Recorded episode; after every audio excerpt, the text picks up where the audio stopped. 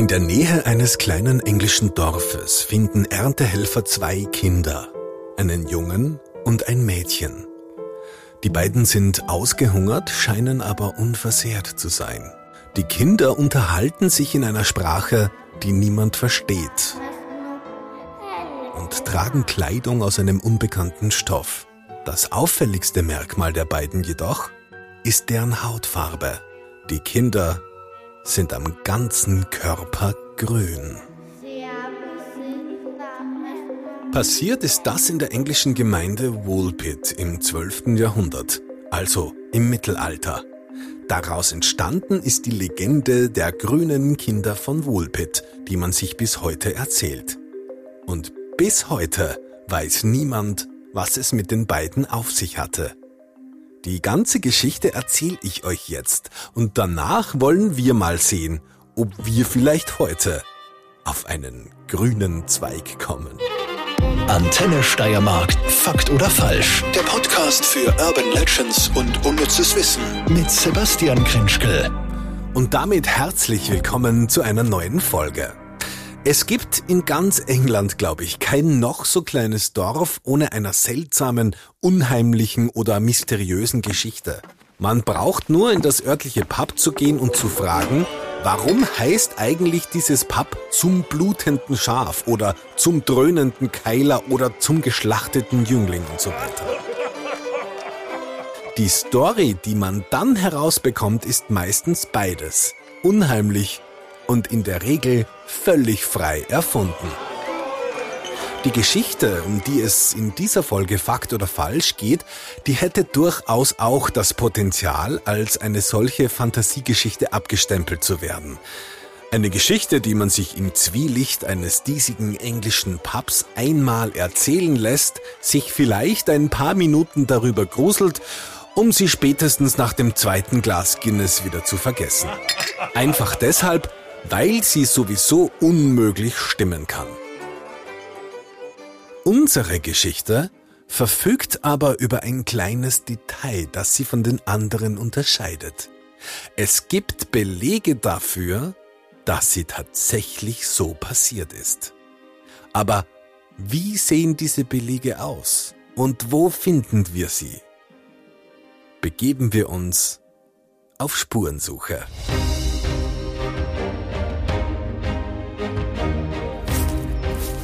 Wir beginnen mit unserer Spurensuche in England, in einem Kloster in der Grafschaft Essex. Genauer gesagt, hier in der Coggeshall Abbey. Das Kloster bzw. die Reste davon gibt es bis heute. Es ist eines der ältesten Klöster Englands und besteht heute aus einer Kapelle und einem Klausurhaus. Zu der Zeit, in der unsere Geschichte spielt, also Mitte des 12. Jahrhunderts, sieht es hier aber um einiges pompöser aus. Um eine große Kirche sammeln sich ein Haupthaus, ein Querschiff, ein mächtiges Tor und an dessen Seite die Kapelle, die es noch heute gibt. Coggeshall Abbey war ein Zisterzienserkloster und Zisterzienser taten neben Beten und dem Bewirtschaften ihrer Länderei vor allem eines. Schreiben.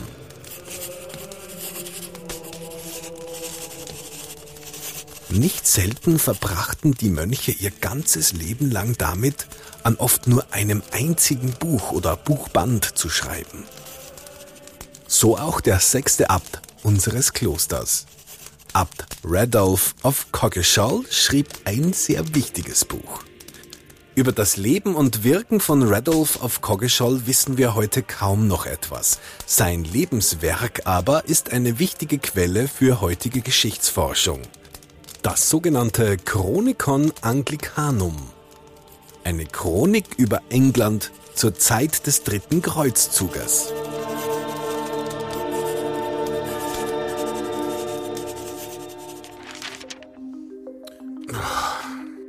Wer sich schon mal durch eine Chronik gequält hat, weiß, wie trocken sowas zu lesen sein kann. Fakten reihen sich an Fakten, Daten an Jahreszahlen. Ein geschichtliches Ereignis nach dem anderen. Das liegt in der Natur einer Chronik. Ein solches Werk soll nicht unterhalten, sondern erhalten. Eine Chronik soll nicht kurzweilig sein, sondern in erster Linie eines. Wahr. In Koggescholls Chronik findet sich aber ein Eintrag, der aus den anderen hervorsticht. Eine Anekdote, eine kurze, interessante, als wahr beschriebene Begebenheit. In Koggescholls Chronik steht die Geschichte der grünen Kinder von Woolpit. Die ganze Geschichte geht so. In der Mitte des 12. Jahrhunderts geschah in der Nähe der kleinen Stadt Woolpit etwas Sonderbares. Erntehelfer fanden bei der Arbeit zwei Kinder. Es machte den Eindruck, dass sie gerade aus einer sogenannten Wolf Pit, einer der vielen Wolfsgruben, von denen der Ort auch seinen Namen hat, geklettert waren. Die Hautfarbe der Kinder war von einem satten Grün und sie unterhielten sich in einer fremdartigen Sprache. Eine Sprache, die nur sie selbst verstanden. Gekleidet waren sie ebenfalls in seltsame Kleidung aus einem Stoff, den noch niemand vorher gesehen hatte. Da die Kinder eine eigene Sprache sprachen, konnte sich niemand mit ihnen verständigen und so brachte man sie zum Landbesitzer, Sir Richard of Colne. Sir Richard nahm sie in seine Obhut, doch die beiden Kinder, ein Junge und ein Mädchen, rührten das Essen nicht an, das man ihnen vorsetzte. Viele Tage lang hungerten die beiden, bis sie plötzlich, mehr durch Zufall, ein paar frisch geschnittene Bohnenranken entdeckten. Sie stürzten sich auf die grünen Bohnen und verschlangen sie gierig. Eine Zeit lang aßen sie nur grüne Bohnen, doch nach und nach gewöhnten sie sich auch an andere Nahrung und verloren mit der Zeit, möglicherweise auch deshalb, langsam ihre grüne Hautfarbe. Weil man nichts über die fremdartigen Kinder wusste, beschloss Sir Richard, sie taufen zu lassen.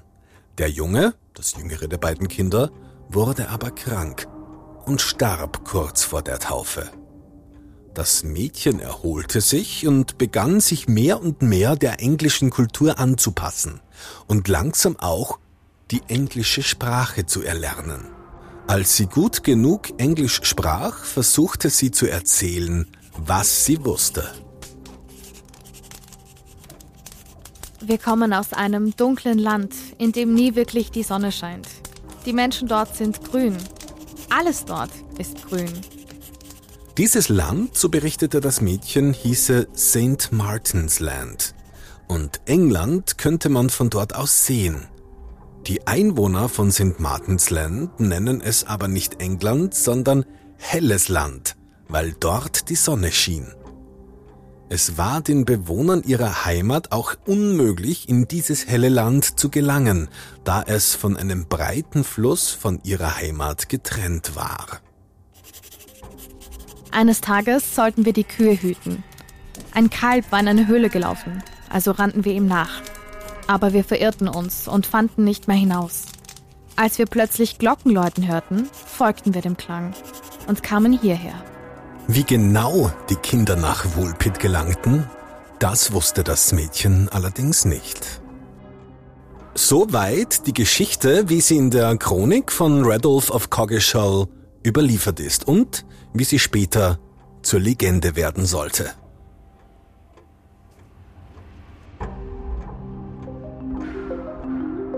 Wer aber waren diese beiden Kinder?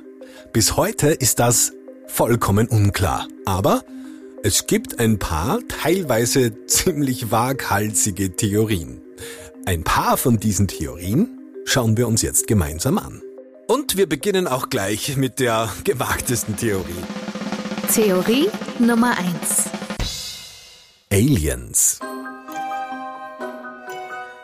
Einige Menschen vermuten, ein außerirdisches Raumschiff könnte in der Nähe der Stadt Woolpit gelandet sein und die beiden Kinder ausgesetzt haben.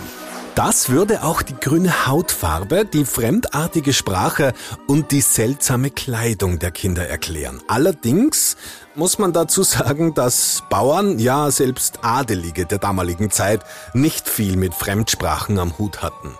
Wenn also damals wer jemanden getroffen hat und seine Sprache nicht verstand, dann musste das noch lange nicht bedeuten, dass es diese Sprache auf der Erde gar nicht gab.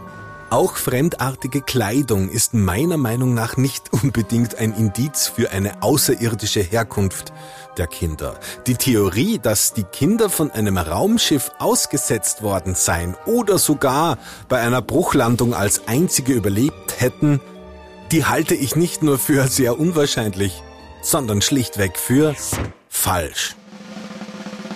Theorie Nummer zwei: Paralleluniversum. Schon die Philosophen der Antike glaubten an sogenannte Parallelwelten. Dimensionen, die einander in groben Zügen glichen, die sich jedoch unabhängig voneinander weiterentwickeln konnten. Auch in vielen alten Religionen und Glaubensansätzen spielen Parallelwelten eine Rolle. So glaubten beispielsweise die Kelten an die sogenannte Anderswelt, in die sie nach ihrem Tod reisten. An bestimmten Tagen im Jahr war aber der Übergang zu diesen Welten offen und so konnte man mit den Verstorbenen kommunizieren. Im streng christlichen Mittelalter verblasste der Glaube an mehrere parallel existierende Welten wieder. Mal abgesehen von Himmel und Hölle. Die Theorie von Paralleluniversen kam erst viel später, in der Mitte des 20. Jahrhunderts wieder so richtig in Schwung. Vor allem Wissenschaftler der Quantenphysik versuchen sich immer wieder an Erklärungsmodellen. Nicht wegzudenken sind Paralleluniversen aber aus Literatur und Kultur. Der Autor Stephen King greift das Thema immer wieder in seinen Romanen auf. In Der Talisman zum Beispiel ist es dem Hauptprotagonisten sogar möglich, zwischen den Parallelwelten hin und her zu wechseln. Ähnlich beim britischen Schriftsteller Terry Pratchett in seinem Roman Die lange Erde. Hier reihen sich gleich unzählige Parallelwelten aneinander. Bis heute sind in der Science Fiction diese Parallelwelten sehr populär. Denken wir nur an die Serie Stranger Things, in denen es den Helden möglich ist, in ein Paralleluniversum zu blicken und unter gewissen Voraussetzungen auch in es einzutreten. Was ist aber mit den grünen Kindern aus unserer Geschichte? Stammen sie tatsächlich aus einer Art Parallelwelt, in der alles grün ist? Eine Dimension, von der aus sie unsere beobachten konnten und aus der sie durch Zufall herausgekommen waren, ohne wieder in sie zurückzufinden? Zugegeben, die Geschichte des Mädchens klingt schon sehr danach. Allerdings darf man eines nicht außer Acht lassen. Das Mädchen war jung, offenbar traumatisiert und konnte nur schlecht Englisch. Also ich halte diese Theorie nicht für plausibel. Ja, sogar für falsch. Theorie Nummer 3. Jetzt wird's ein bisschen realistischer und historisch. Bei den Kindern könnte es sich nämlich um Flüchtlingskinder aus Flandern gehandelt haben. Flandern ist eine Region im heutigen Belgien. Es liegt direkt am Ärmelkanal, die Meerenge, die England vom europäischen Festland trennt. Tatsächlich hatten sich in der Grafschaft Suffolk, zu denen auch die Stadt Woolpit gehört, zur Zeit unserer Geschichte flämische Flüchtlinge angesiedelt. Viele davon kamen bei der sogenannten Schlacht um Farnham ums Leben. Diese Schlacht fand Mitte des 12. Jahrhunderts bei Bury St. Edmunds statt und das ist nur wenige Kilometer von Woolpit entfernt. Die beiden Kinder könnten Überlebende dieser Schlacht gewesen sein. Ihre Sprache, Flämisch, war möglicherweise für die Bauern in Woolpit unverständlich. Ebenso der flämische Kleidungsstil. Die Kinder könnten also herumgeirrt sein und sich, traumatisiert von der Schlacht, die Geschichte mit der Höhle, in der sie sich verirrt hatten, einfach nur zusammengereimt haben. Das Mädchen erzählte außerdem davon, dass sie Glockengeläut gefolgt waren. Vielleicht hielten die Kinder die Glocken von Woolpit für die Glocken der St. Edmunds Abtei, in der Nähe sich die Schlacht von Farnham zugetragen hatte. Waren die Kinder danach traumatisiert und unterernährt herumgewandelt, um dann von den Erntehelfern in Woolpit gefunden zu werden? Auch die grüne Hautfarbe ließe sich möglicherweise auf einen Ernährungsmangel zurückführen. Noch heute kommt es, selten aber doch, zu Hautverfärbungen aufgrund von Mangelerscheinungen. Äh, ihr merkt schon, es sind viele könnte, würde, hätte und vielleichts in dieser Theorie. Dennoch halte ich sie für plausibel.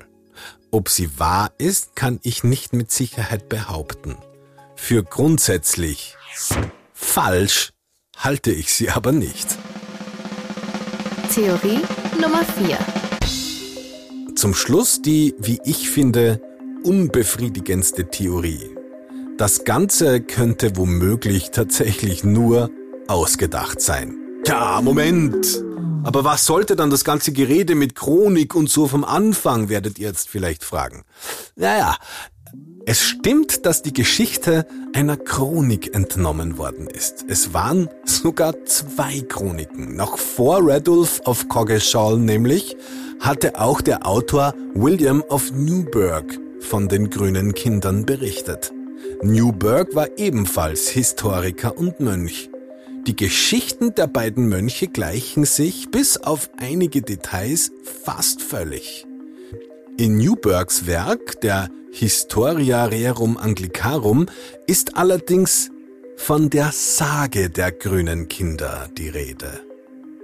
Möglicherweise wollte Newburgh beschreiben, was, nach damaliger Auffassung, mit Fremden passiert, wenn sie sich nicht an die englische Kultur anpassen. Und dafür spricht, dass das Mädchen überlebt, während der Junge stirbt dass die Geschichte der grünen Kinder eine Metapher ist und es die beiden gar nicht gegeben hat, das halten zumindest viele Historiker für Fakt.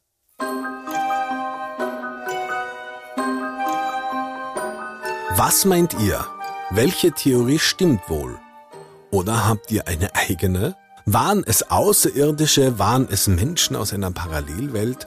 Oder sind die Kinder von Woolpit doch nur erfunden?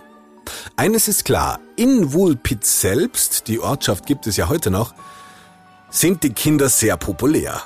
Mitten im Ort gibt es ein großes Denkmal, ein Museum, überall wird einem die Geschichte der berühmten grünen Kinder von Woolpit erzählt. Das Mädchen soll übrigens noch viele Jahre im Dienst ihres Retters, Sir Richard of Colm, gelebt haben, um später einen Botschafter von König Heinrich II. zu heiraten. Ob das stimmt, ist allerdings historisch ebenfalls nicht belegt. Überhaupt, mit Geschichte ist es so eine Sache. Wichtig ist, nicht alles glauben, was man liest, zumindest nicht gleich. Am besten, man bedient sich mehrerer Quellen liest quer, vergleicht sie und filtert so nach und nach heraus, was wahr sein könnte und was nicht. Was ist erfunden? Was ist tatsächlich passiert? Ist es Fantasie oder Realität? Ist es Fakt oder falsch? Antenne Steiermark. Fakt oder falsch? Der Podcast für Urban Legends und unnützes Wissen mit Sebastian Krinschkel.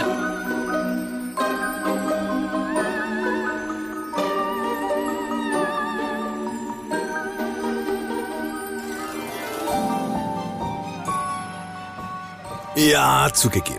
Äh, das Thema der grünen Kinder von Woolpit ähm, hat ein bisschen weniger mit Urban Legend zu tun als nur mit Legend. Aber immerhin erzählt man sich die Geschichte Bis heute. Und bis heute spuken die Theorien über die beiden Kinder im Internet herum. Und außerdem, es ist äh, fast Oktober. Und Oktober ist der Monat von Halloween. Halloween ist für mich immer schon irgendwie speziell gewesen. Und ja, da lasse ich mich dann einfach gerne mal von solchen Mystery-Themen mitreißen. Und das nächste Mal, da setze ich sogar noch eins drauf. Ich hoffe, ihr seid dann auch wieder mit dabei. Euer Sebastian Grinschkel.